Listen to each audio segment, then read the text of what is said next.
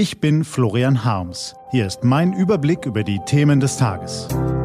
T-Online Tagesanbruch. Was heute wichtig ist. Montag, 27. August. Italienische Justiz ermittelt gegen Innenminister Salvini, die Helden von treuen Briezen und das Urteil des VW-Aufsehers. Gelesen von Christian Eichler.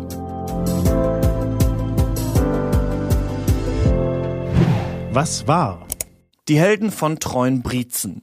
Am Freitagmorgen sind viele Mitarbeiter besorgt in die T-Online-Redaktion gekommen. Sie hatten nachts und am frühen Morgen den Brandgeruch gemerkt, der über der Stadt lag. Der Wind hatte den Qualm von den heftigen Bränden südlich von Berlin bis in die City getragen.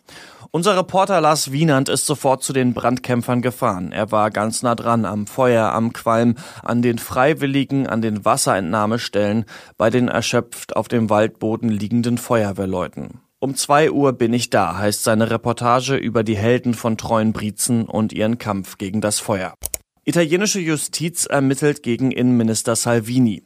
Seit in Italien eine populistische Regierung an der Macht ist, fährt das Land einen strikten Antimigrationskurs. Die Regierung will im Mittelmeer gerettete Flüchtlinge nur noch an Land lassen, wenn ihre Aufnahme in der EU vorab geklärt ist. Auch die fast 200 Flüchtlinge auf dem Rettungsschiff Di Ciotto durften bis auf wenige Ausnahmen nicht an Land.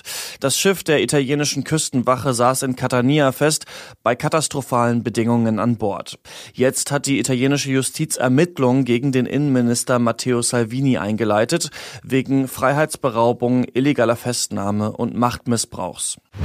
Was steht an? Von Larry Thompson hängt Volkswagens Zukunft ab.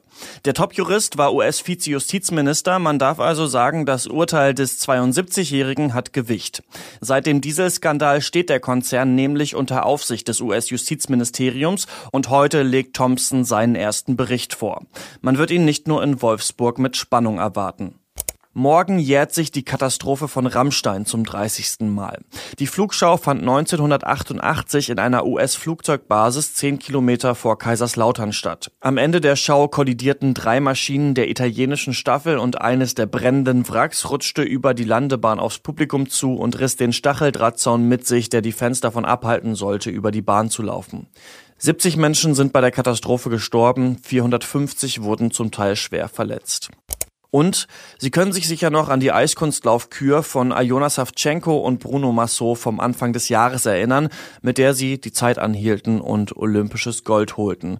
Die war Gefühlskino vom Allerfeinsten. Aljona Savchenko war bei uns in der Redaktion. 45 Minuten lang hat sie die Fragen aller Kollegen beantwortet und offen über ihre Zukunftspläne gesprochen. Das komplette Gespräch veröffentlichen wir im Lauf der Woche auch als Video. Diese und andere Nachrichten, Analysen, Interviews und Kolumnen gibt's den ganzen Tag auf t-online.de. Was lesen? Wenn Sie möchten, unter t-online.de-tagesanbruch gibt es zwei Lesetipps für Sie. Heute geht es um Michael Jackson und Karl-Heinz Schwensen. Das war der T-Online-Tagesanbruch vom 27.08.2018. Wenn Sie uns auf iTunes hören, dann lassen Sie uns doch eine Bewertung da. Vielen Dank. Ich wünsche Ihnen einen frohen Tag. Ihr Florian Harms.